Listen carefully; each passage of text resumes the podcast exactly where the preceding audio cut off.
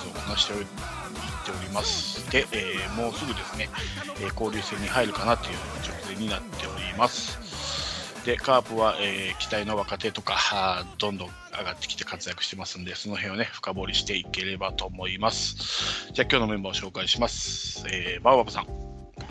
はい、こんばんこんば。んは。のっけからあの野球と全然違う話なんですけど、はい。あの僕あの NHK のうん。ドキュメント72時間っていうのがすごい好きでえよく見てるんですよ。ー、はいはいはあであの要は3日間ずっとあるところに張り付いて。取材するってやつなんですけど、うんそれ去年あの歴代ベスト10っていうのを去年の暮れにやってはい。それの第5位が、うん日本ダービー大行列っていうやつなんですよ。はい。であの要はどんな内容かっていうと日本ダービーの前に1週間ぐらい前からずっと泊まり込みでうん。行列を作ってでそこの中でいろんなコミュニティが生まれてっていうのをうん。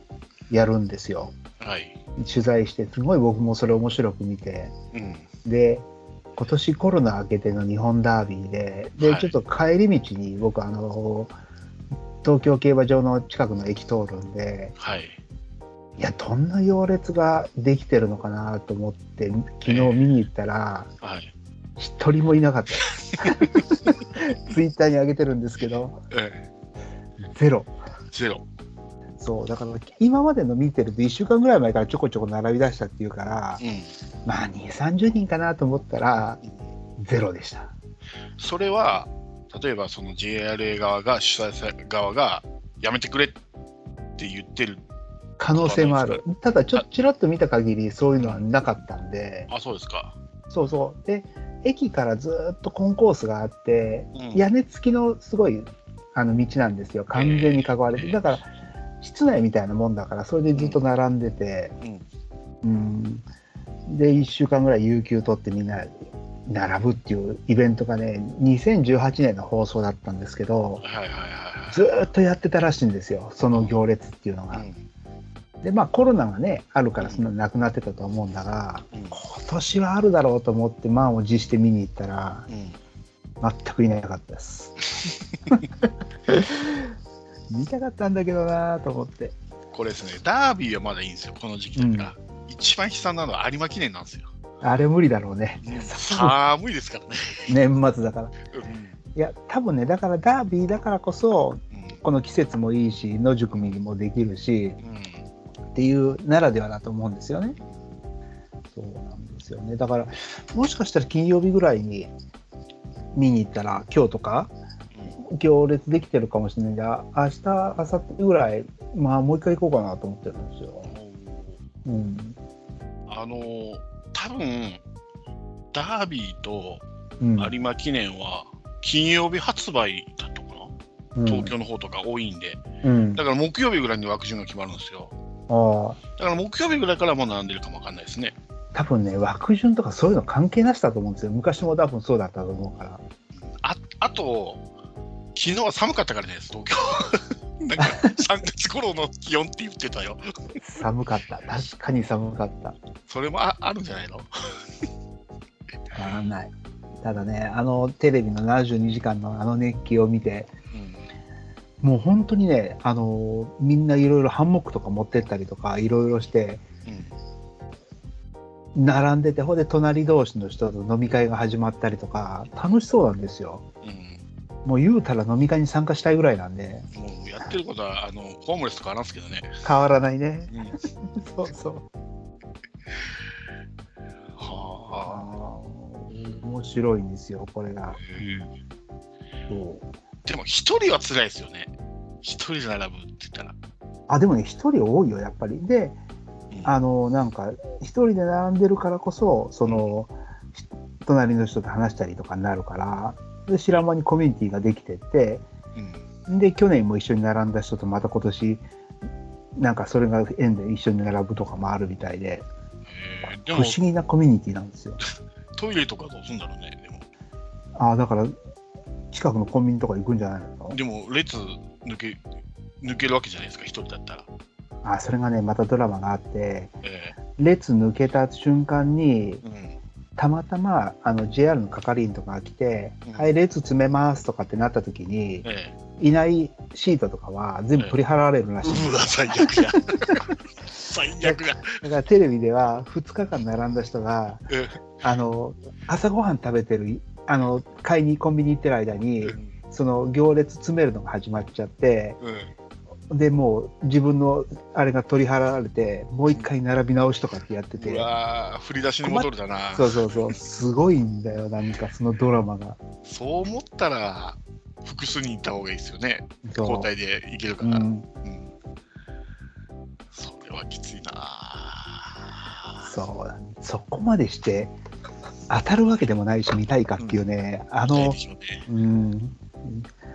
すごいんですよ。まあその待ってる間が楽しいってこともあるんでしょうね。いやそうそうそうなんですよ。祭りなんですよ。そうそう。だから、うん。あの夏の甲子園もそうじゃないですか。甲子園の周りで寝泊まりする人がおるじゃないですか、そうそうそう。ああれが楽しいって言いますもんね。そうだから本番なんか2分半で終わるんだからえ実際に並んでるのが楽しくて来てる人がいるからえやっぱその雰囲気を味わいたいんですよ。なんとなく。あちょっと俺も座ってみたりしてみたいな。ー なるほどね。そうそう。ちょっとだからねまだまだきあの可能性はあるんでもう金曜日あたりもう一回行きますよ。並ぶんですか？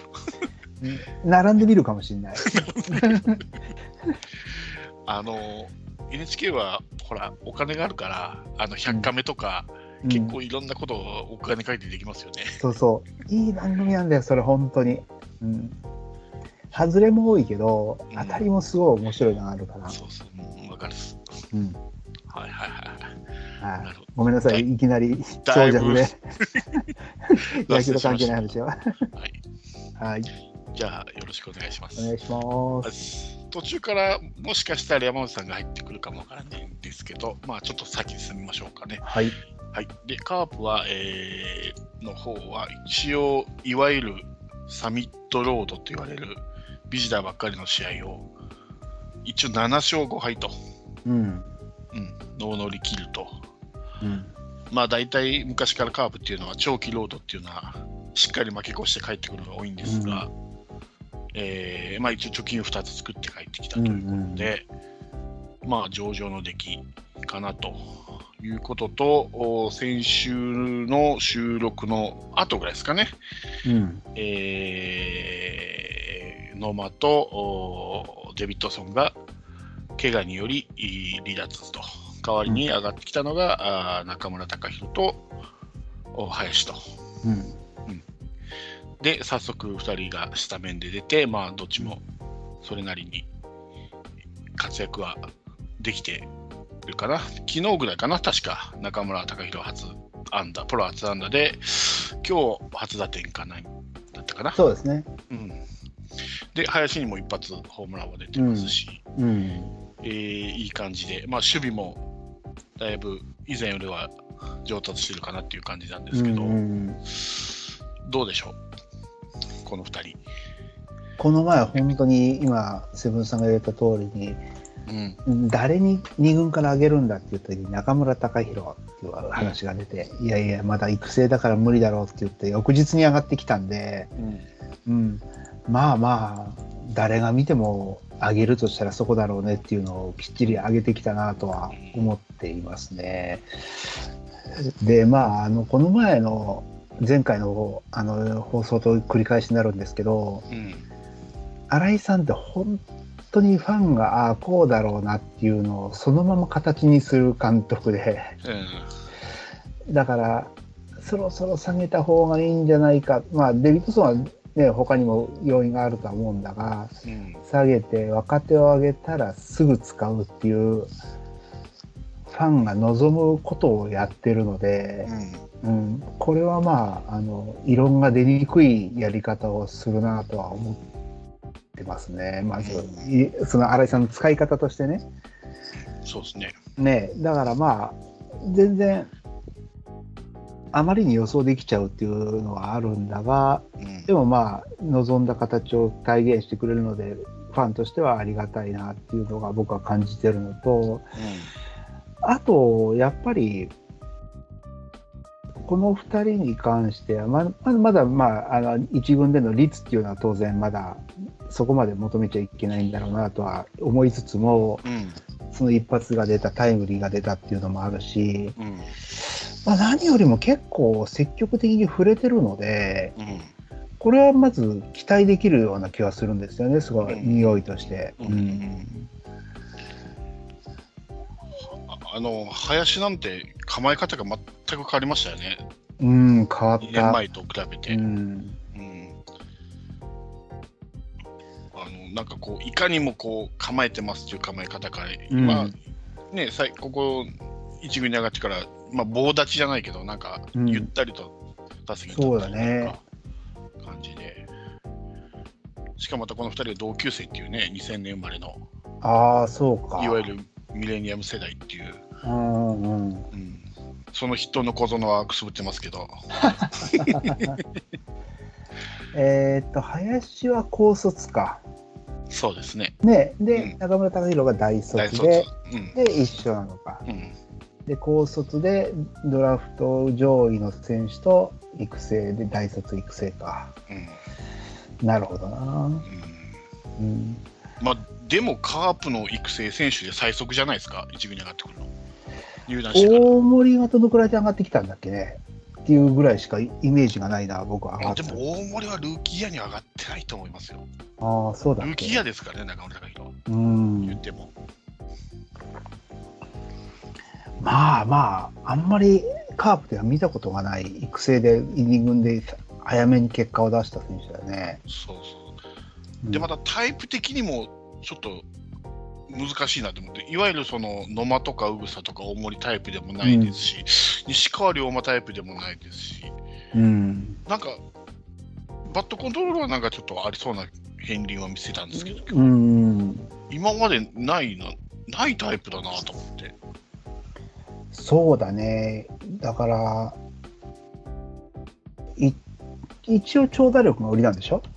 うん、だけど、うん多分林とかに比べれば落ちると思うんですよ。だから中距離ヒッタうんー、まあ、あの右で言えば、まあ、堂林みたいいなタイプかなと思うんですけど、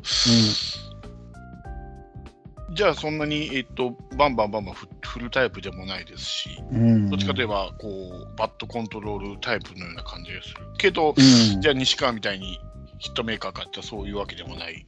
うんうんなかなかこう今までのカープにいないタイプのバッターだなと思って見てたんですけど、まあ、これからどういうふうに育つかわかんないですけど、うんうんう。うんそうだな。長距離は中距離かな、やっぱ中距離ヒッターなんだろうな、やっぱり。そうかな。だから、ドラフトの時のあれは長距離、あの長打力っていうのが売りだっていうふうには出てたような気がするんだけど、ただまあ、アマチュアでね、長打力って言っても、プロに上がったらまたそうとは限らないから、うん。うん。うんまあでもあれですよね、この前もセブンさんが言ったけど、やっぱり外野手、カープの外野陣の中で、左っていうのがね、また中村隆弘、ちょっとライバルがね、多いな、いいですね。今のレギュラー、西川、ね、秋山の、まあ、全部左だから、うん。だから、ピッチャーによって変えるっていうわけには、例えばこれが野間が復帰してきたときうに、ん、どうするかですよね。ピッチャーによって、だから、右左変えるって、例えば堂林と野間の併用みたいに、ピッチャーの右左で変えれないじゃないですか、中村隆弘って。そうなんだよね。野間と一緒だから、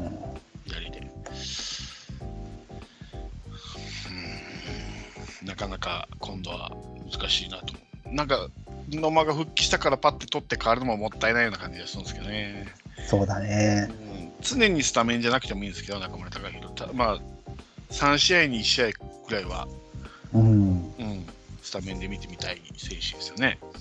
また左になると、また代打でも今、松山がいいから、そうなんですよ。その枠もないしうね。んそうなん。でもまあ、しばらくは使ってみるんじゃないですかね。新井さんどうすんだろうんまあ、野間の復帰次第でしょうけどね。う。うん。うん野間ってどどんな感じなの？全然わかんないですけど、あ足足か、なんけが。うーん。わからんけど。なるほどな。だから、結構新井さんの、まあ、新井さんがどういう采配してるかってこと1年目が分かんないけど、うん。もうここでも繰り返し言ってるように、今はまず全員をフラットに見るタームだったような気がするんですね、今までは。うんうんうんうん、で、あんまり2軍も殻も上げないっていうところに、まあ、あの離脱者が出たっていうのもあって、2軍から上げ始めてて、どんどん使うじゃないですか。だから今はもしかしたら若手に振るターンになってるかもしれないですよね、単純に。いや、それがですね、実はですね、新井さんはね、早いうちから若手使いたかったんですけど、うん。うんその若手を上げるタイミングとが合わなかったんですよ。だから、ああ若手このね若手を上げたいなと思ったら、その若手が今調子崩してたり、なるほど、なるほど。まああの例えば今の林となあの中村隆弘でも上げたいなと思った時にちょうどちょうど2軍で調子を落としてたりとかヒットが出てなかったりとか、なんかこうタイミングがうまく合わなかったらしいんですよね。で今回ようやく2人怪我で上げるタイミングがすっと決まったっていうような感じなるほど、なんですよ。なるほど。だからもしかしたらそのタイミングが良ければもうちょっと早いうちにこの2人は上がってたかもわからんなるほどね。らしいですよ。うんうんそうなんですよ。だから、まあ、そうですね、いかいいくらね、あのちょ調子がいい、一切調子がいいって言ったって、あのなんていうんですか、波はあるでしょうから、うん。うん、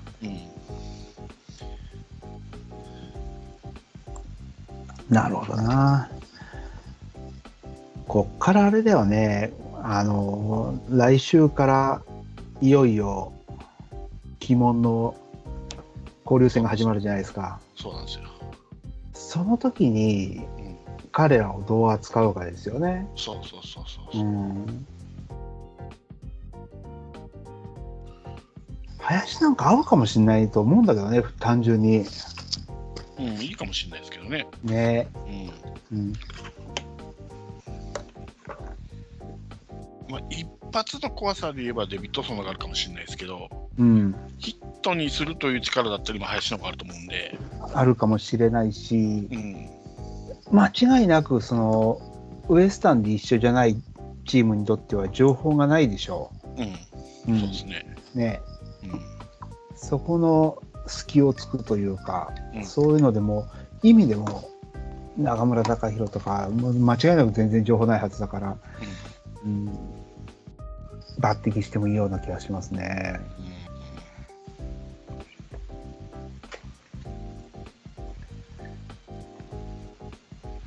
と、まあ、DH をどうするかですよね。今だったらやっぱ松山普通に使うんじゃないの？いや、どうですか、松山でもスタメンで出たら打たないですからね。ダイパーズ、今、代打の職人になってますからね。まあそうかだから右左にもよると思うんだけど、うん、相手が左だった場合は堂林とかになるんじゃないかなとは思うがだから、堂林を例えばライトで使った場合に、うん。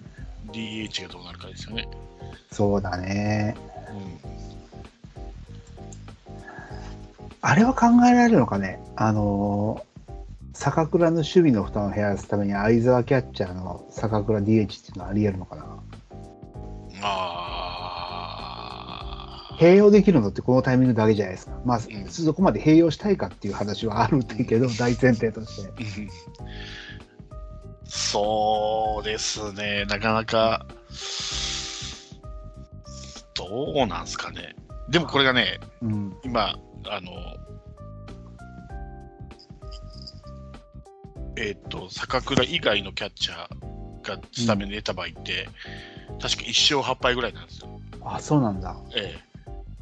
だから、まあ、相沢か磯村ですよね。うんが先発で出た時って負けてるんですよ。そうかでも打撃から言ったら磯村って悪くないんだよね率だけ言ったら悪くない。ねだから、キャッチャー坂倉って今そんなに悪くないんですよ。ピッチャーと相性的に。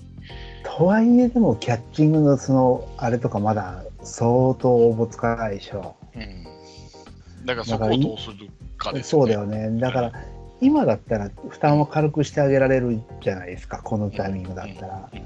で、今、率も上がってきてるから、ここでもう一気に打撃に、まあ、キャッチャー以外守らすっていうのは、今年に限って言えばさせないと思うから、そう思ったらスタメンで出せて、しかも、キャッチャー以外はやらせられないっていう DH は、最適解のような気がするんですよね。ただまあ使い方にもよるんでしょうけどビジターが続いた場合は6年生に続いた場合はずっとキャッチャーできないわけでしょその間。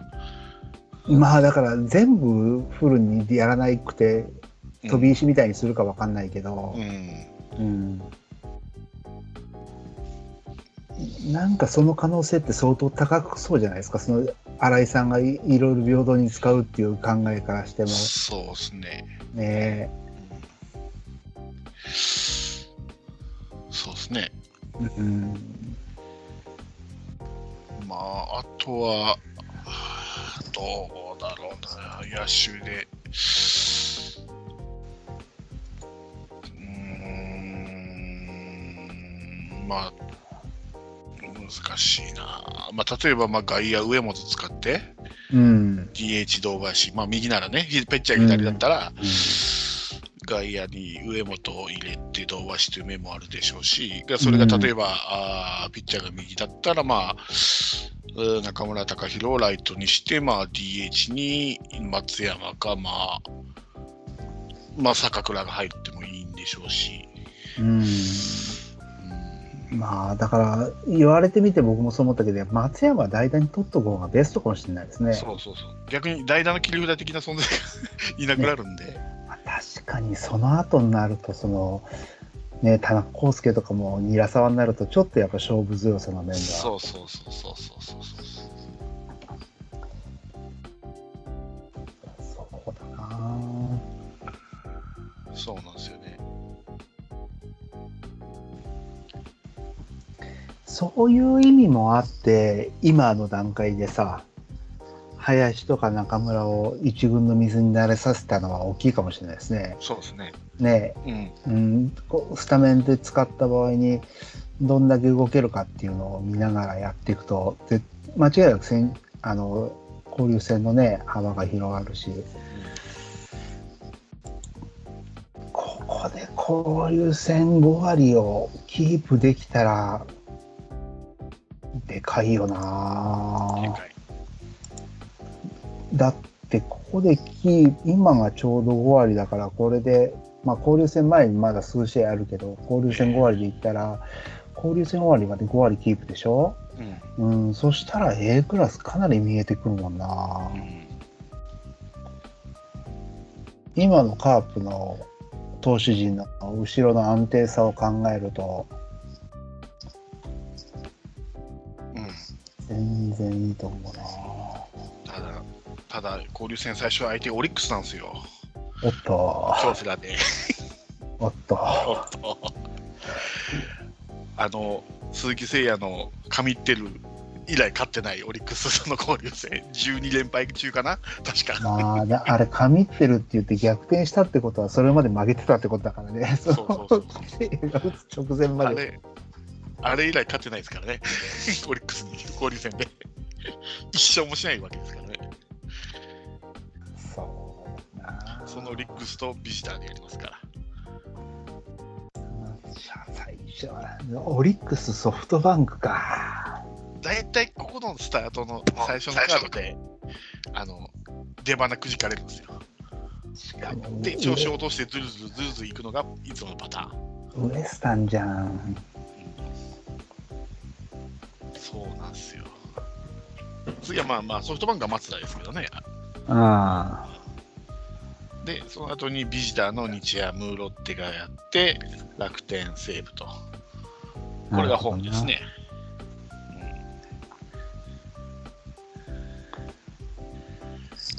このオリックス、ソフトバンクの6連戦を何勝で乗り切るかっていうのが大きいですよね。なるほどな。2勝4敗。もう借金に？いやーだって去年借金8なんだったから、うん次の日ハムでとロッテで4勝2敗。うんダメ？えーロッテ今強いですよ。ああ、まあ、ゾゾマリンか。しかも慣れてないエスコンですからね。えまあ、初めて、初めてだよね。うん、エスコンでやってないですからね、一回も。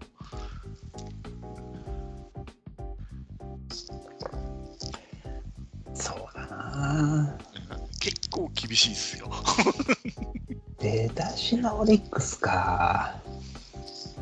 ただ、オリックス表ローテなんで、うんうんう。うんん、あの、火水木なんで、うんうん。うん、山本由伸とかは当たらないと思う。ずれない限り。なるほど。うん。まあ、あんなん来たら無理やね。うん、ソフトバンクは表ローテになるけど、うん、ロッテもな、佐々木朗希あるかな。見たいけどね。どうしよう、完全試合されたら。と まあ、大丈夫よ。秋山とか菊池がいるから。二人じ西ゃ川もいるし。ないやいや、あの、ノーヒットノーランを防ぐという意味だけで言ってますけど。だって吉田正尚行ってもあなったんだよ。確かにね。確かにね。じゃあ山内さん入りました。おお疲れですお疲れ様おです。疲れ様です。はい。交流戦ですか？交流戦ですね。あまあ、あとその前にあの2人の若手が中村あ。とうん。林の話をしてたんですけど、よかったよかったですよ。上がってきて。うんどんな感じですか、うん山内さん的には。いや、いい、いい。だって、あのー、ね、高弘結構に二軍戦で爆発してましたしね。うんうん。で、林もね、やっと当たり出したから、まあまあ、え、うん、まあまあ、いいっちゃいいですよね。うん他の選手、結果出してないからね、今。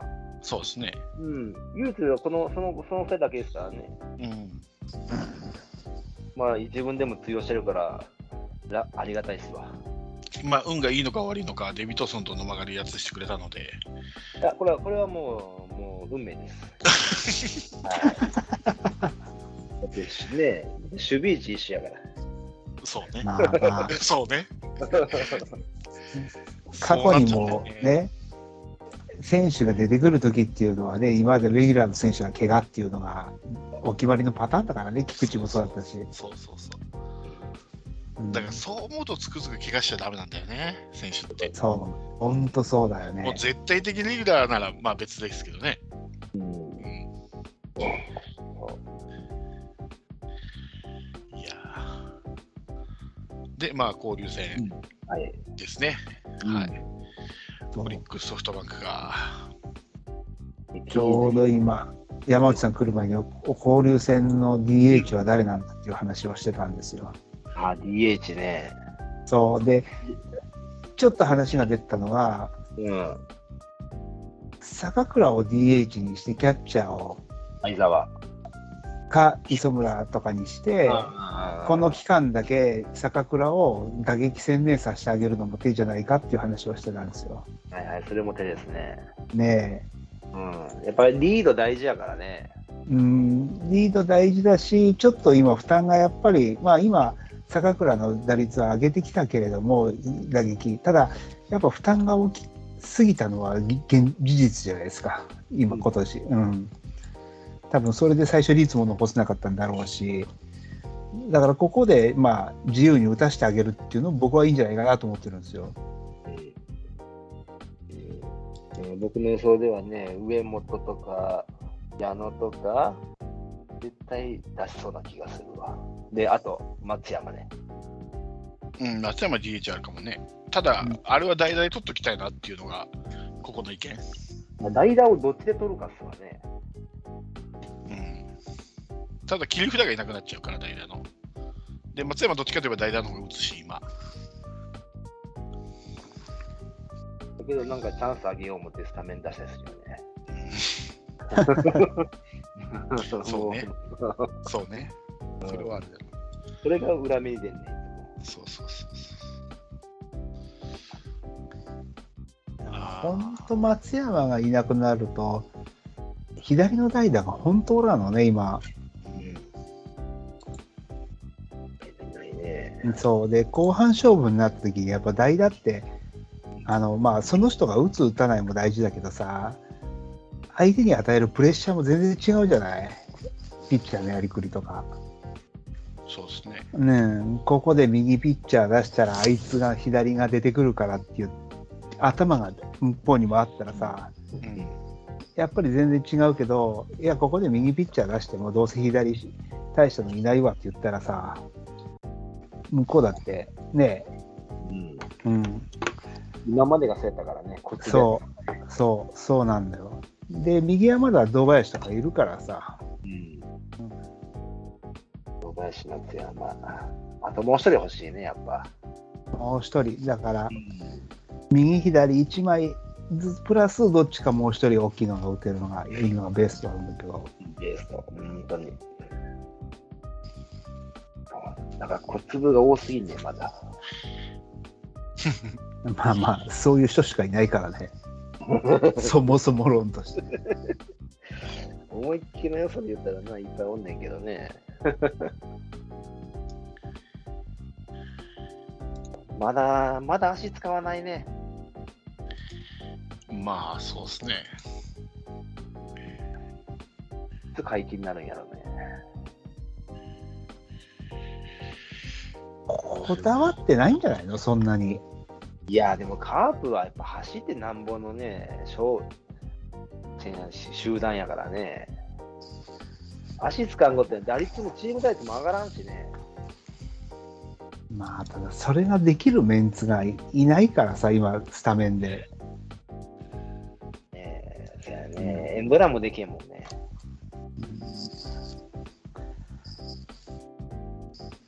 難しいのかなちなみに、オリックスですが、火曜日、先週の火曜日は、えーっと、先発は山下俊平太ですね。おお。注目の若手やな。うんで、その前の週が宮城。基本宮城ですね。うん。帰ってきたんや。え？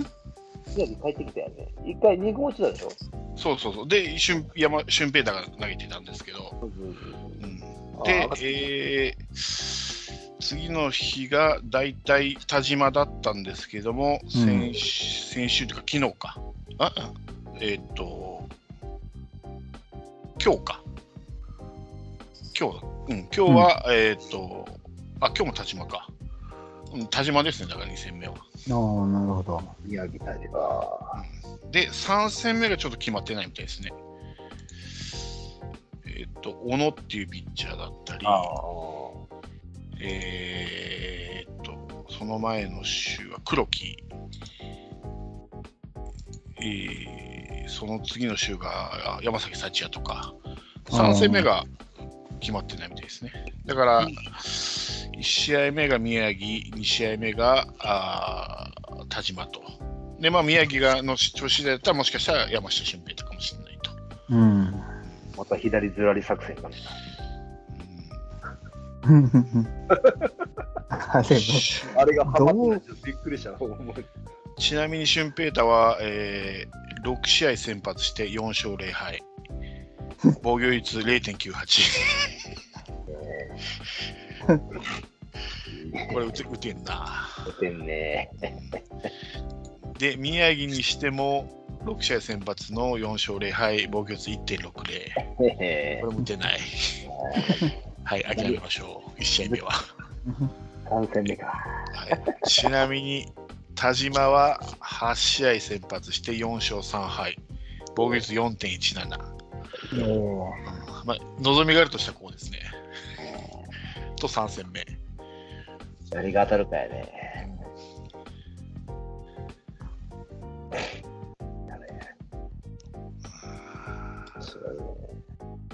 欧州戦か。投手でも今、今カープ先発不足やからちょっと困ったな。ソフトバンクは石川ですね。金曜日。あ木曜金曜日、石川。えー土曜日、東浜、うん、日曜日が藤井。藤井おっと、リベンジ来るか？凱旋、凱旋。凱旋、松田ですからね。うん、うんお帰りなさいやな。そうそうこのオリックス、ソフトバンクをどう乗り切るかですよね、カープの交流戦は。ほら、やっぱり 2, 2勝4敗じゃん、うまくいってああ、当たってるわ。それ、よくできて2勝4敗でしょ。そうそうそう、よく言って2勝4敗です。普通にやったら、多分5勝1敗やね。ああ、5そう勝いい1勝5敗。そうそうそうそう。ありえるね。ありえる。3立てか。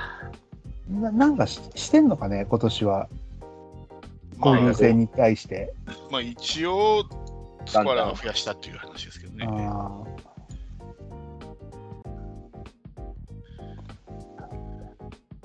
スコアラ増やした。まあまあ。ドアラ増やして打てるもんかね。まあ、役に立つかどうかわからんですよ、そのスコアラーのデータが。うんだってね、今、阪神、阪神を知ってる首脳陣で今、阪神に負けてるからね。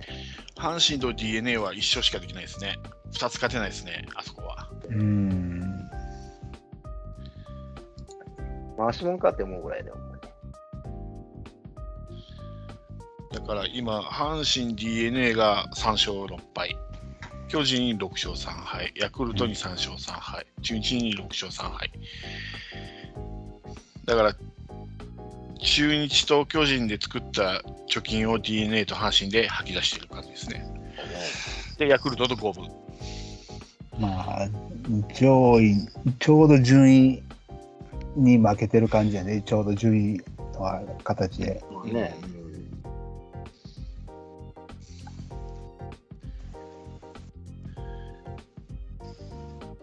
順位通りか。巨人が意外としぶといですね。うんそうだね。まあ、この前も3タでいけると思ったんだけどな。巨人ね、ヤクルトで貯金作ってるんですよ。ヤクルトで、ヤクルトだけに5個作ってますからね。あ、そね意外と取り点の取り合いで負けないですもんね。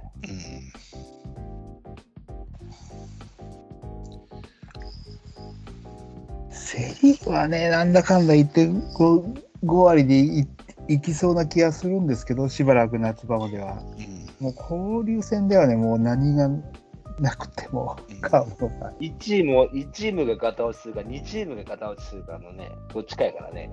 うん。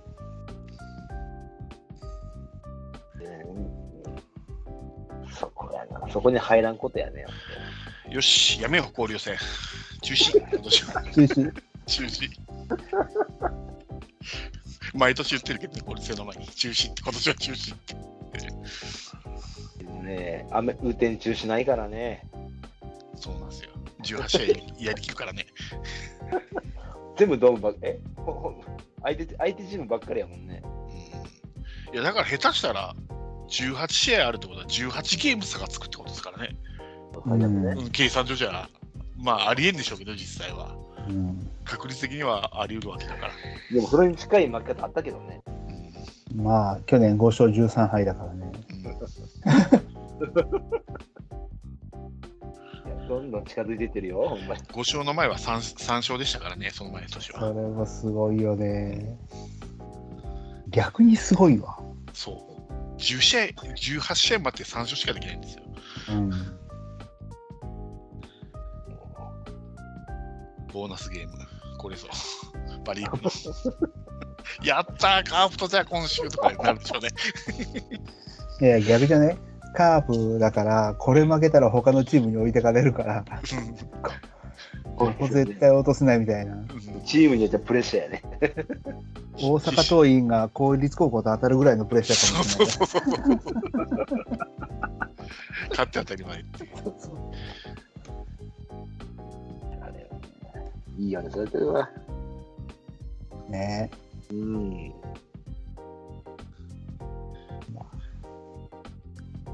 特に阪神は今年は岡田さんなんでね、パ・リーグ経験あるんそうなんで、うん。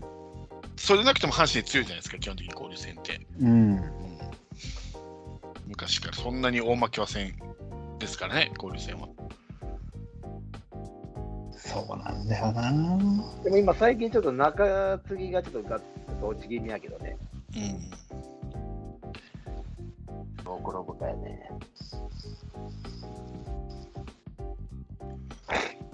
ただちょっと佐藤輝がちょっとあ上がってきだしたから、そう、打つのがいい。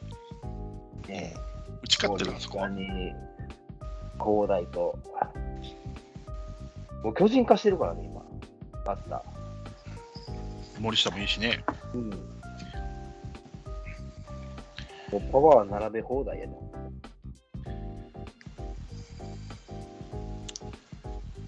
オリックスか。もう秋山に頑張ってもらおう。西武の時の秋山ばりに、もう全部打ってもらおう。サイクルヒットもらおうか。うん、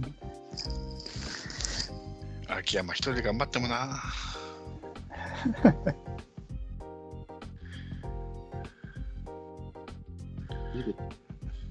まあ、とにかく対オリックス12連敗をどっかで止めないといけないんで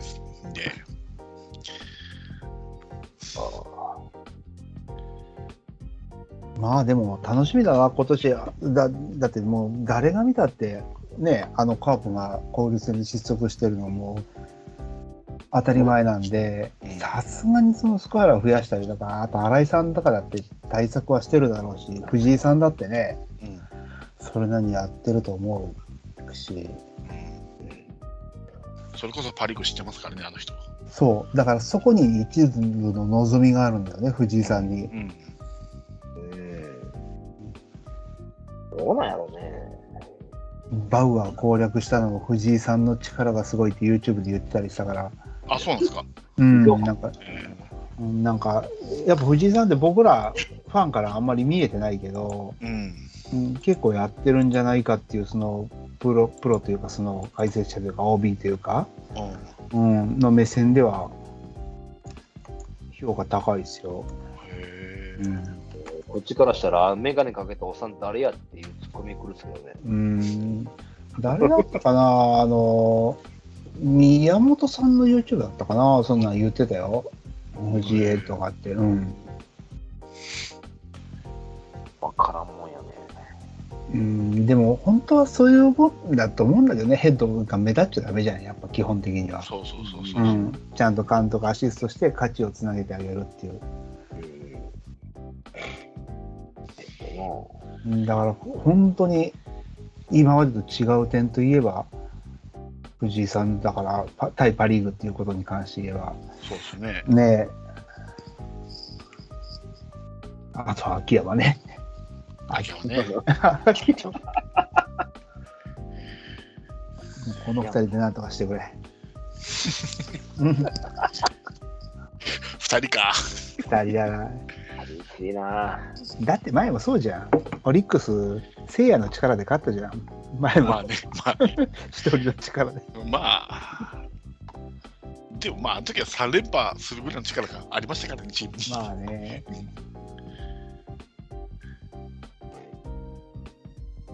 そうね。だけど言ってましたよ。えっと、ええ里崎とうん谷繁の対談でこう順位予想して、うんカープが負けたら藤のせいだって言ってましたよ。あ、そうなんだ。いや、それは多分冗談だと思うんですよ。あのうんどっちもキャッチャーじゃないですか。ああ、なるほどね。あの里崎も。で、キャッチャー出身の藤井を、言ってたんだと思う。で、特にあの里崎は同級生なんで、藤井と。うんなるほど で、ね。カープが負けたら、あの A クラスに入れなかったら藤井のせいとか言って、冗談っぽく言ってましたよ。なるほど、なるほど。いや本気やな。うん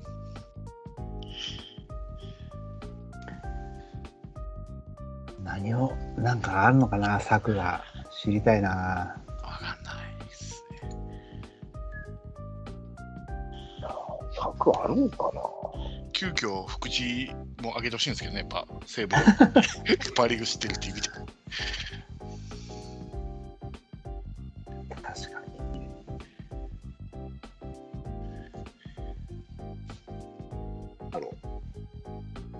でも、なんか野球か、なんか去年の野球とあんま変わってない気するんだけどな。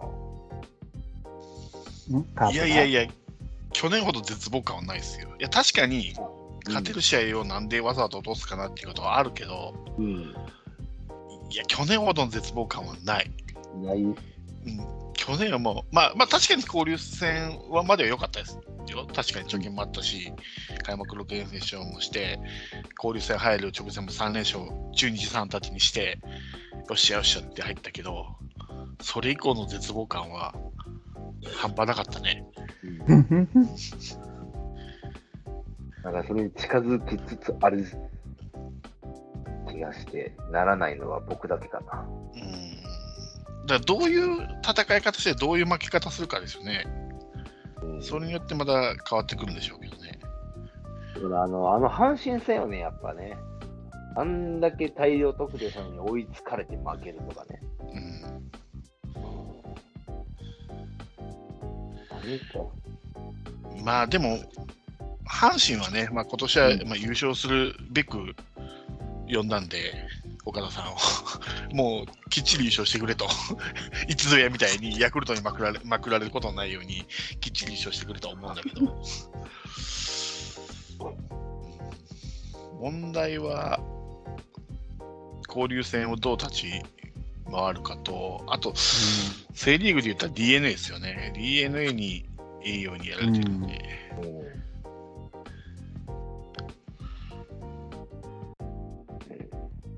ね。うんあでも打つしかないからね。うんだって、いまだに宮崎4割ですからね、いやーあれは近年まれに見る異常だよね以。上。すごいわ。まあ、あったっすよ、松本剛とか近藤健介とかあったけど、うん年がさ、うん宮崎36だからね、そうなんだよな。ね。あれ異常よ。それに、あのあれですね、関にね、うん。うん全くノーマークやったけど、だから、その宮崎がその4割ちょっとじゃなくて、4割1分以上まだあるでしょ。4割1分2ああ、それがすごいわ。ホームラン9本、二塁打10本、うん、OPS 唯一い1を超えてますからね、あ唯一なんだ。唯一ですよ。秋山は1切りましたんで。ああでもどこまで続くかよね、ほんまに。うん出塁率なんて4割9分3厘ですよ。2打席に1打席出るんですよ。何らかの形で。おかしいわ。おかしい。おかしい。そこに関根とかまあね。牧とかいるんですよ。桑原とか 佐野とか。あの佐野が一番打ってますからね。あの一番嫌だよね。はみたいな感じで。そう。絶対的なね、信頼があると、ここまで強くなるっていいよね。そうそうそうそう。うん。秋山おんのにな、偉いさやな。で、その DNA いたさ、細川が中日に打ちまくってるってね。中日 DNA のその、なんていうの、あの、スカウトの見る目ってすごいよね。すバごいッ。ターの。あーあれは本当にすごい。すごいね。うん、でもほんま現役ドラフトっていいね。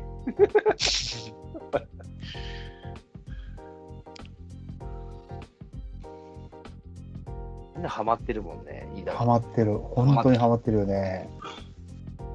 うと。も大竹もね、うん。う、まあ、大竹が一番ハマってんじゃないかな、今のとこそうだね。負けなしやもんね。ろ。負けだし。まさかの勝ち頭ですからね。うん、でもソフトバンクの時から力はあるのは誰の目にも見ても明らかだったからそうなんですよそうそう。だから、それがなんで急にダメになってたのかの方が気になるんですよね、彼の場合。あの、中日の細川も DNA の時はそこそこ打ってたんですよ。まあ、そう。今ほどは打ってないですよ。うん。うん、けど、片鱗は見せてたんですよ。そう。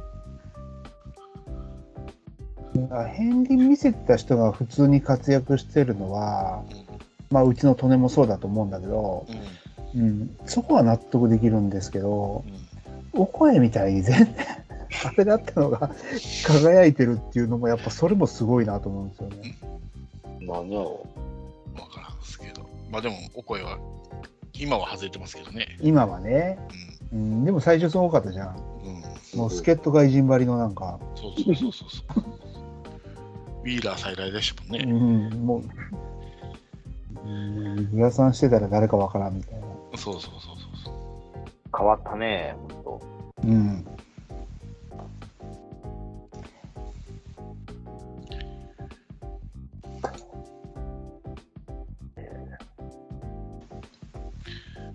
だから、積極的に、ああいうのってやった方がいいんでしょうね。ああ、でも今年は選定する選手って結構悩むと思うよ、各球団。うん。で、うん。去年はい一応一人で終わったじゃないですか。一応二人っていう話があったんですけど、一人しかしなかったんで、今年は二人行くかもしれないですね。こう、うまく各球団でいってると。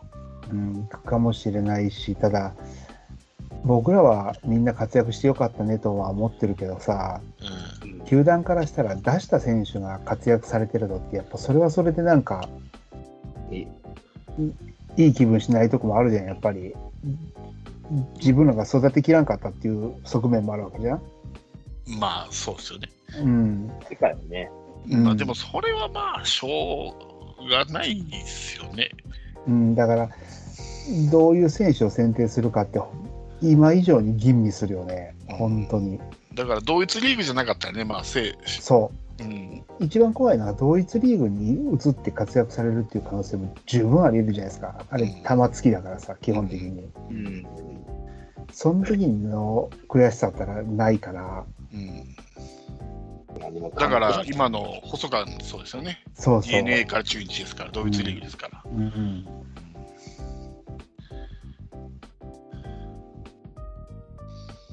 だって僕らだって正髄頑張っててよかったねって素直に喜べるけどうん。あれドイツリーグだったら複雑だよ多分。でね、まだカープに来た選手がね、利根が活躍してるからいいんですよ。あれがね、そ来た選手が活躍しないわ、行った選手が活躍するわだったら、う同リーグでねほんま最悪よ。ほんま最悪。そうね、誰かな、そろそろ危ないのは、今年、岡田ぐらい危ないんじゃないの？うん、俺は赤おあ岡田赤札かな思ってるけどうね。ん。え、うぐさとかね。うぐさね。う。うんん。うぐさはまだ大卒でドラニーだからまだ持つんじゃないの？あと2年ぐらい全く何もな、だって二軍戦でも、ただ枠がないですよね。外野やしね。うん外野多いから。またうっ外野26か。微妙だな。微妙なんですよね。ドラニーだよでも。うんいや。野手だったら、三好とか、怪しいな。怪しいけど三好は一回 ねえ取ってる選手だからね。じゃあ、取ってない選手で言ったら、誰だ？野間かな？誰だろうねまあ、あの出来事があっても中村翔成出なかったんで、みんな中村翔成で思ってたけど、でも、完全に、あれでしょ、2軍の選手じゃあれですもんね、1.5軍ぐらいの選手ですから、ソネ、だソネもね、ソネも取ったか、どれそれもうん。取ったそうじゃあ、誰中村優太とか？ああ、やっぱピッチャーしかないね。なんか、まあ、ピッチャー、いやいや野手だったら誰かなと思って。一時はローテ取りそうになってうん。力はあるけどっていうい意味では中村優太とかっていうのは本当なんか超ありそうな気がするけどないや、ピッチャーならいっぱいいるんですよ。その岡田もそうだし、野村祐介もそうだし、野村一介岡だって、高橋光也だって、可能性はあるありますよ。今の、うん例えば、今中村裕太か。ピッチャーいっぱい候補いるんですよ。可能性があるの。うん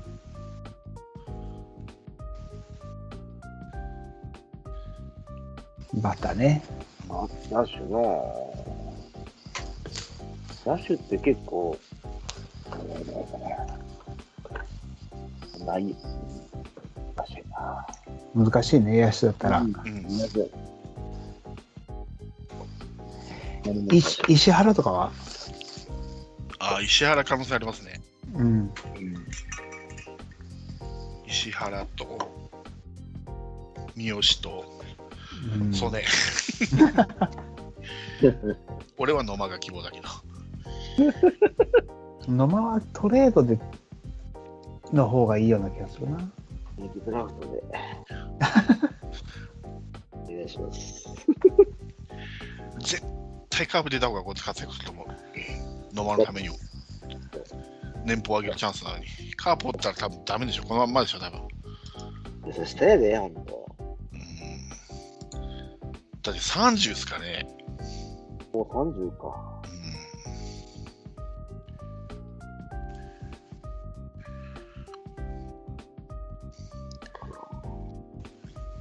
中日とか行ったらいいかもね。うんそう、絶対中日とか行った方がいいと思う。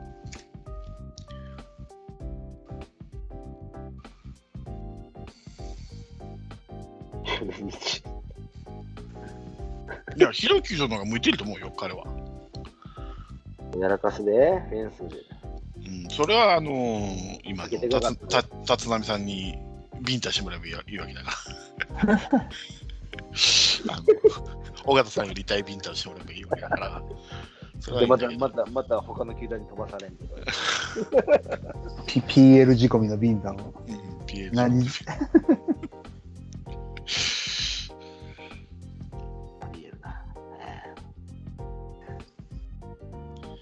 なんかあれなのかね、あの話は飛ぶけど、パリパ・リーグってさ、はい。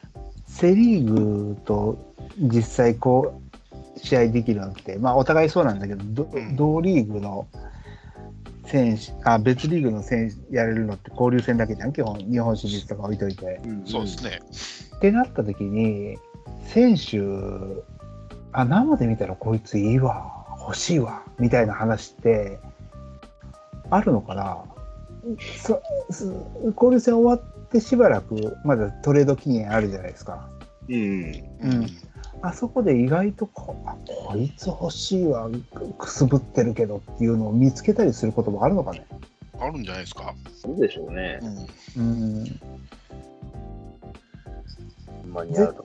絶対あるもんね、そのパ・リーグの方野球の方が向いてるんじゃないかとか、セ・リーグの方が向いてるんじゃないかって。ああはいはいうんはい。あると思うんう。だから、逆に言えば、ニラサーとかはパ・リーグ欲しそうやもんね。うん、ギラサーもそうだし、例えば中村健人とか正解だって向こうの方がいいっていう、合うのかもしれないし。中村健太はパ・リーグだね。うん、あーあれ、あれるわ。元気のいい健人はパ・リーグ向きやわ。なんかね、思い切りが良くて、触れる選手って。リチャーム行ったら絶対に人気者になるで。リア張りに。だから向こうの野球に合いそうな選手をこのタイミングで2軍でちょっと結果が出てなくても上げてみるっていいかもしれないね。だって2軍でさ成績悪くても1軍で結果残すケースだってあるじゃんあるわけじゃん結構、うん。そうですね。うん。うん。ちょっとそれ今週とか見ものだね誰上げるかって交流戦前に。そうですね。準備期間ね。うん、誰誰もらえますか？中村健人を挙げて、みちゃんは。違う。下手なこと言うと、フォックストットさんが怒り怒りの鉄拳が来ますからね。それは釣り合わんだろっつって。ああ、誰だろうな。ピッチャーですか？野手ですか？ピッチャーだね。ピッチャー。だって外野揃ってるもん。いやいや、内野手だっていいですよ。内野手はもうほぼほぼ決まりやから、うん。やっぱ、やっぱ、うん、先発？選抜うん。誰いきます？えー、な、誰がおったかな。吉田康生とかどうですか？いや、もうあいつガラスなんでいいっす。ガラスなんだ。ガラスなんで、もう。ハンカチ王子2号なんで、も まあ、広島つながりで言えば上原健太とか、ああ、悪くないね。向こうでもそんな結果出てないから。だから2チャンプで2通り言いませんでしたっけ？あれ、あれでしょ？や、や、矢沢だっけ？いやだ、うん、ルーキーだからね。ドライッチの。そうか。あ、ルーキー、あれ、ドライチなんだ。そパプリも2通りおるからちょうどいいかな思って。今度聞いてみようか、オックスフォードちゃんに。中村健太をあげるから誰くれるかっていうの。誰ですかって普通に言いそうだけどね。その人打つんですかって。あいや、いや、逆で、誰、誰が欲しいですかってああ、そういうこと？そのそそっちも聞いてほしい。もし、ああ。こっちからはそうケンだけど、僕からどっち、誰、誰取ります？って。でこいつあげるとか言いそうやうんパ・リーグは見てないからわかんないやな。あんまりね。そう数字だけで追っかけてもね。うん。うんオリックスあ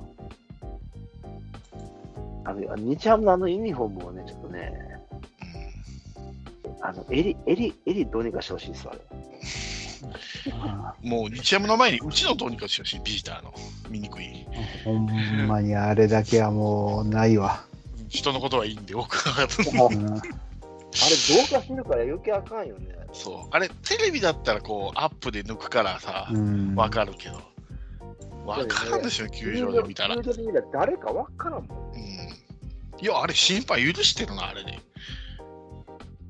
背番号っていうのはあんまり重要じゃないのかもしれないね、プレイヤーをしていく意味では。まあ、名前は出てるからね、掲示板に。うん、し、あの、サッカーとかだったらさ、ポジションも変わるから背番号見えないってなんか。相手を幻惑してるような気もするがけど、野球でそこまでね、うん、でも背番号ってその人を認識するためのあれでしょ、もともとは。あ、もちろんもちろん。ただ、うん。そのさっき言ったみたいにサッカーみたいにランダムに動くわけじゃないから、あもう言うたらライトはライト、セカンドはセカンドで決まってるし、打者も明確に分かってるわけだから、うん、そこまで重要じゃないと思ってるのかもね。だってなんなら、忘れた時別の人のユニフォーム着て出たりするしさ、中村隆弘、3桁で出たりするか123番。ら、あんな許されるんだもで、うん、そやね。ん。うん。間に合いません。な、まあ、なんか何年かに一回それあるね、話。そのあるある。いや、あれ、あれ、結構大変らしいですよ。あの、育成を登録、試合試合化登録って。結構頑張ったみたいですよ、カープ。急いで、あの、NPB にうん。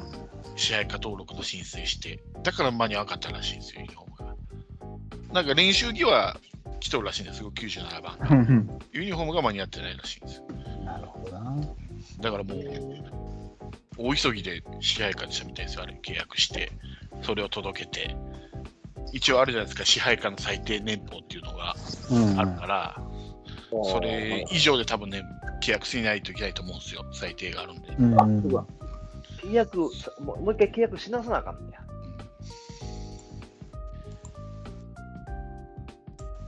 まあ、そうだけど。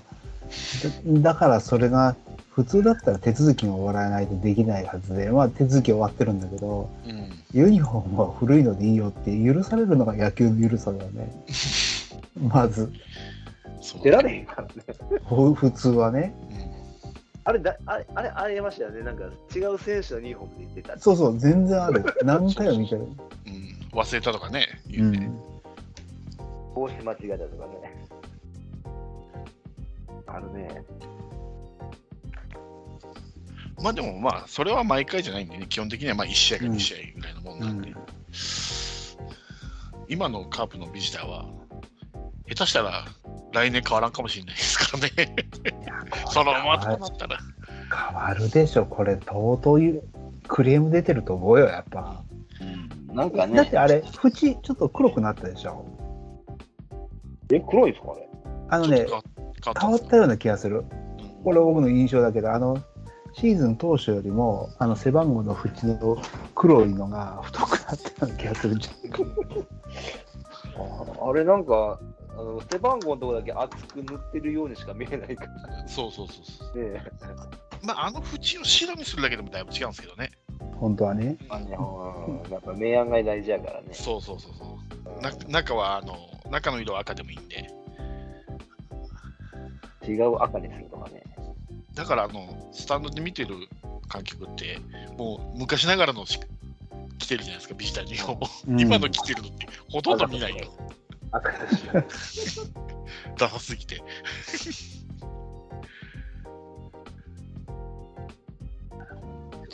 えた方がいいあれは考えた方がいいし考えたやつ誰やねん。採用したやつ誰やねんって話なんですけどね。もほんまよ。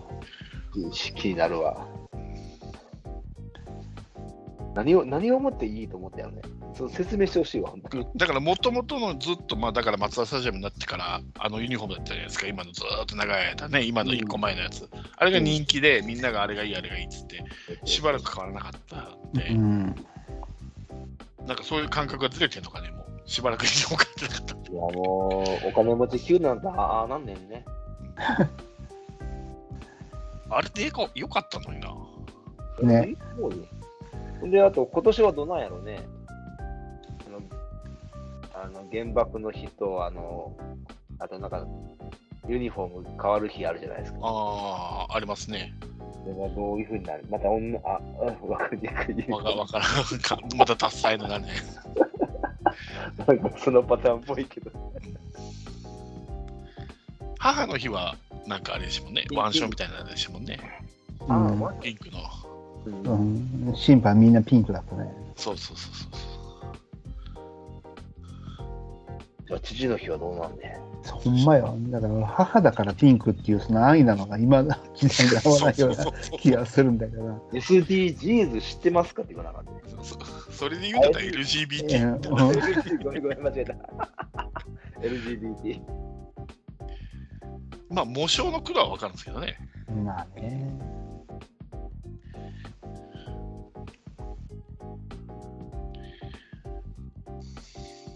背番号統一とかね。ああジャッキー・ルビソーデみたいな感じ 全員8番つける あ3番か3番だなあ。今だったら3番だな。全員3番つけるそれは OK ね。それは OK だよね。全員3番とかね。だからもう背番号が見える見えないってルール上関係ないんだよ、多分ね。野球においてそれは。1試合だからですようん1試合だから許されるんですよでもさ、本当にさ、その選手が他の番号つけたら困るスポーツだったら、1試合でも絶対許されないじゃん。うん。うん、だから1試合でも許されるってことは野球っていうのはもうその需要じゃないんだよ、どう考えても。許したらもう1試合だろうが、全試合だろうが、一緒やもんね。一緒一緒、一緒、い1試合でもダメなもんはダメなんだよ、多分。うん、どうかわかんないですけどだってサッカーのさ、キーパーがさ、ユニフォーム忘れたからフィールダーと同じユニフォーム着てたら絶対ダメじゃん。まあまあそれはね サポーターからのユニフォームとかダメですかああ、それ俺のユニフォームとか言って。うん、ちょっと貸して。いやそれこそさ背番号があんまりじゃあ関係、まあ、関係ないという言い方はしあれだけど例えば選手同士が交差しないバレーボールなんかさなくてもいいじゃんって話になるよ背番号名前だけで。まあ、でもあの、あの、何、交代の時に番号いるからね。これとまあね。いや名前でいいじゃん名前で。名 前わかりやすいのは番号。あれは遠くから認識しやすいためですからね背番号っていうのは。ま番号で、バスケット、だからバスケットも4からっていうのもね、得点が1点、2点、3点あるから、そうそうそれね、あそんなん聞いたわ。うんそうなんですよあと他なんかあんのかね。野球の1番とかね。2番、3番。ポジションでとか言って。野球はもうポポジションがあったりするけど、バスケットとかはないよな、基本的に。まあ、サッカーは割とあるじゃないですか。キーパーが1番で、うんストライカーが11番でとか。うん、うん。確かにね。うんあと何かあるかな？なんとなく明確じゃないけど、どのスポーツも緩くはあるんじゃないですか、この番号が何の番号だって。ある、あるっす。うんね。大体、そのバスケで言ったらよ4番から始まるんですけど、4番はキャプテンがつけ、いや、ガチですよね。うん。あだから、スラムダンクもゴリが4番でしょ。うんウォズミ4番。そう。キャプテンがつけがちなんですよ、4番って。真島真真島も4番。牧も4番。マキ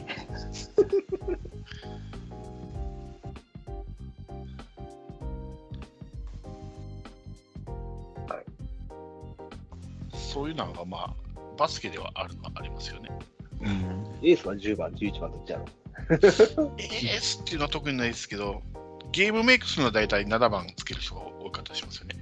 おおうんあ、ポイントガーうん。で、あの、まあ、例えば、桜木花道みたいなセンターつけるのは、は大体10とか11が多いかな。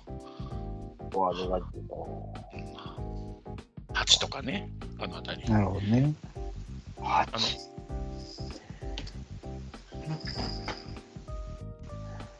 まあそう考えたら野球ってもうなんとなくピッチャーがつけそうな番号とかはあるけどうん。一桁は野手とかうん。それほど明確に決まってないから多分本当にどうでもいいんだろうね背番号っやってぱ、ゲームをする意味でそうですね。でもやっぱり10番台の若い番号っていうのはやっぱ、魅力的やね。あの、ピッチャーじゃないです？そうそう。背いや番号だから18つける野手ってあまりないですよ。いやだからそのい一桁は野手のレギュラー。うん。ひ10番台はピッチャー、であとはまあ飛び飛びに51番とかね55番とかってあるけどそれ以外はほとんど法則がないからないね。ね外国人は42番つけがちとかね。うん気に入った番号あります？野球ですか？であ全部、全部が。じ自分が好きな背番号。ああ、どうだろ僕は2番だなあ、コウスケ。違うあなんで？2番、2番う。ね。吉彦でしょ？そうそうそうそう野球か。野球でつけたい番号。僕45。45? なんかななんで？まあまあ、イニシャルでもあるし、なんか、綺麗。45。45が綺麗。45。多分もうおらんのんちゃうかうん全くイメージがつかない、な。多分語呂が悪いからとかね。うん、僕だったら99かな。あ、まさか。それともあの、往年のノーコンピッチャーを、野球か。うんそうね。バスケなら7番かな。おー7番つけてた、つけてたしな、実際に俺。花形？で、サッカーだったら14番つけたいかな。14って何 ?14? うん。お9か14だな、サッカーだったら。9は9学校次郎のー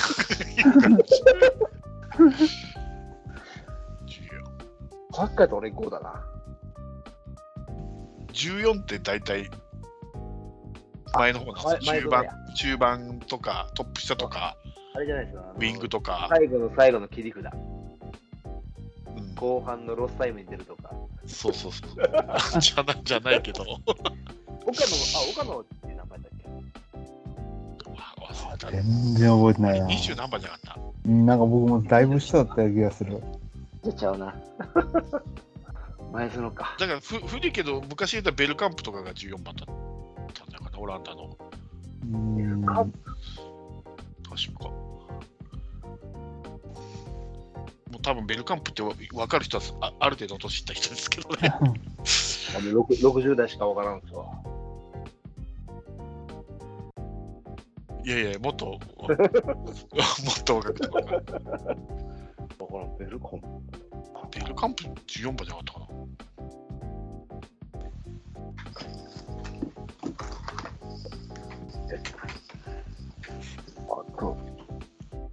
構14って数字も好きなんですよ。おーお2桁ならですね。1桁なら9かな、サッカーで。2桁好きってなんか18、19好きよ。あ、10え？18、19か。ああ、野球ではまあ18、19カープでね、ベースのナンバーだから。2桁言ったら、おしやな。15。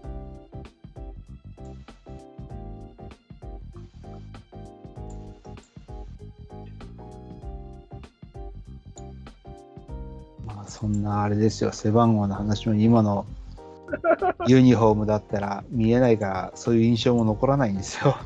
全然嘘じゃ、ベルカンプ10番じゃん、オランダ。誰と勘違いしたよ、これ。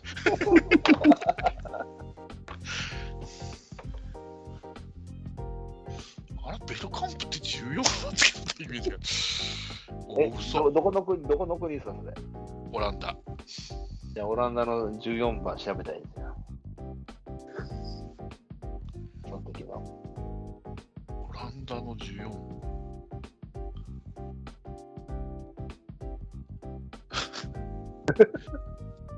誰や、こいつって多分。お嘘。あるある。うん俺の記憶もクソみたいな記憶。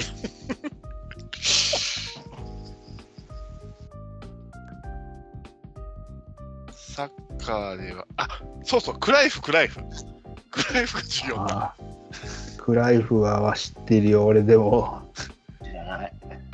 クライフターンのクラフ、クライフ。そうそうそう。まあ、日本で言ったら、中村健吾とかが14番ですよね。ちょっと前あ、そうなんだ。なるほどね。ああ、左のちょっと、技巧派？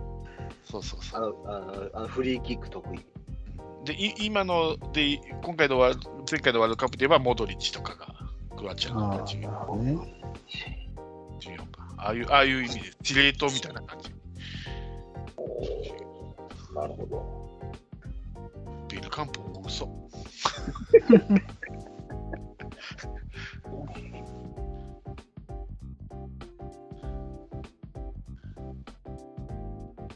ルカンプ。いとこ。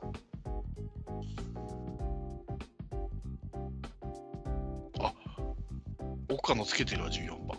おお、すごい。おおフランスワールドカップ14番。へえ。ー。合ってた。あ、よかったわ。あと、あとサントスね、サントス、あれサントああ、アレサンドロ。ああ、サントスね。ファンの都の、なんだっけ。ス。そうそうそう。川崎だったら中村健吾、サンフレッチェだったら青山、ああ、いい番号だ。セレッソ大阪だったら乾とか、おおあ感じ。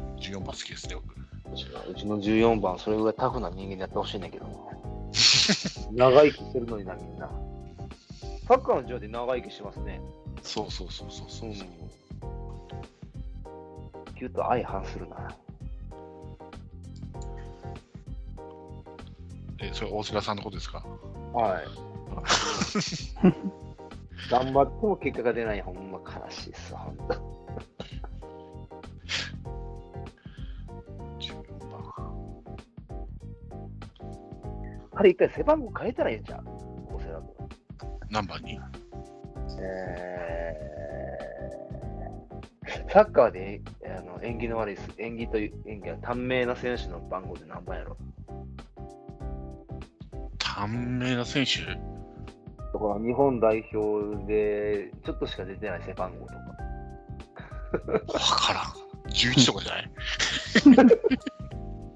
ああ ?11 ってあんまりイメージ残らんよね。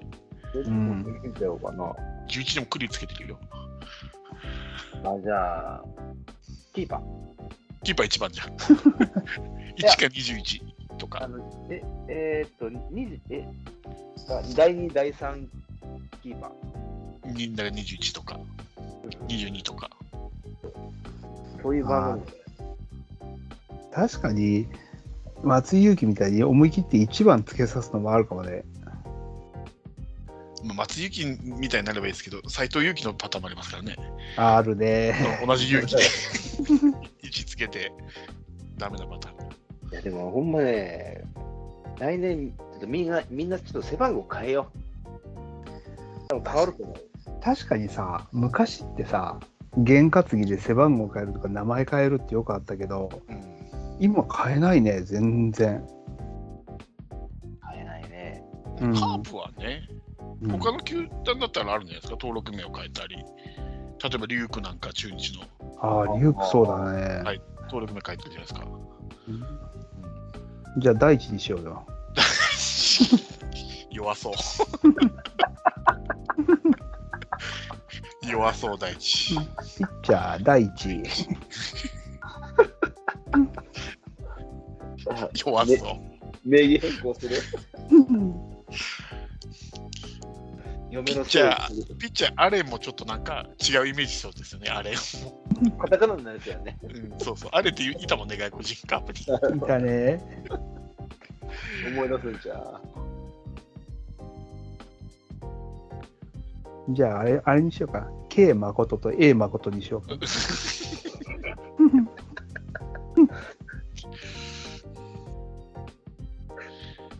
いいね。シャーは、名前だけにする人ってあんまりいないですよね。野手はいるけど、ピッチャー、お記憶にないな。ある、いるのかな？名前だけ。名前だけ。野手は多いけどね。野手多いでしょ、もう、野手多いそれこそリュウクとか鉄平とか、うん。サブローとか、うんまあ、一度もそうだし、うん。ピッチャーって、います？名前だけにした時って。どうかえだっ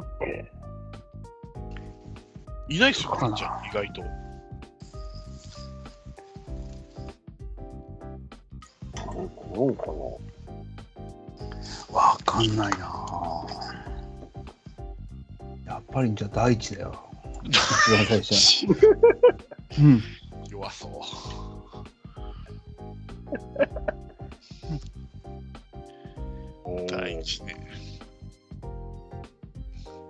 第一とアレとマサト。うん。あれいいな。強そうですね、アレンは。あれ今、あの、あいつがあるわ。吉典。ああ、ヤクルトね。あいたね。うん。名字が被るから名前にした。うん。そうそうそうそうそうそうそうんあれ、ヒューマンは野手だっけ？う。ヒューマンは野手。うん。とか、雄平とかね。うん。雄平はピッチャーから野手。それぐらいか。吉成いたね。ぐらいじゃない？出てこないもんね、だって。一時期、菊池雄星が雄星だった気があ、あったあったするけど、あったあったあったあったね。あった。確かにあった。全然ダメだったけどね。うん。ピッチャーの名前だけはダメなんだ。ダメかもね。あったあった、菊池雄星がいあれるけ、ど、ソフトバンクは？誰？か。何ソフトバンクがって。なんかよ読めない感じの人って、あれ、名前なんか名字なんかわからん人。え？誰？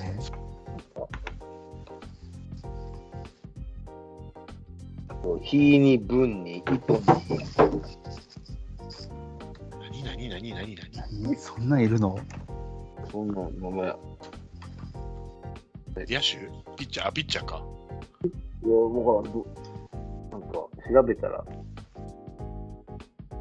あやつ？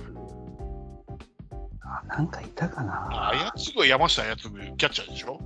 あ、キャッチャーないや。うん、山下やつぐは。うん。あの、柳田抑えてドラフト1位だったやつでしょ？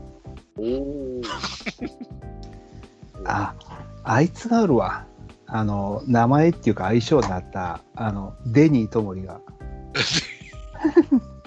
ともりは名字でしょ。そうそう、だからデニーってななんなんだろうね、デニーって。ともりは名字ですからね、あれ。うん。あ、大勢は？あ、そうか、大勢いるわ。あ、大勢そうだわ。太田大勢だもんね。あ、そうか。あ、そうだね。大勢そうや。そうや。いたわ。いたわ。うんいいだね。今現、現役で非常に活躍非常にしてるやつが。活躍してるのおる まややん。大勢がええおるやったら大地おったらええやん。そうやね。そうしよう。変えよう。みんなで演技活動、もう神社とか神社とか行ってる場合じゃないの。自分のあれ背番号と名前書いたらええね。まあ大勢もね、大勢って読めるからね、あれ、なかなか。うん。みんな、まあ、調子悪いのみんなかよ。ユうスケとか、もどうする？翔太に書いたらいっぱいですよ、翔太が。翔太一本。誰が最初の翔太やったんですよね。あでもい今がチャンスかもしれないね、堂林。翔太って出したらもう俺が翔太って言えるからね。でそうそう中崎中崎もいるし、末影もいるし、ぼ僕、翔太で行きます。背番号13にか、あ、13おんねや、今。翔吾もいるし、2人、3人。う、おお、そうやね。かぶってるんです名前。翔がつくのが多いんですよ、カーブ。あの字は関係なし。ないるほど。うん。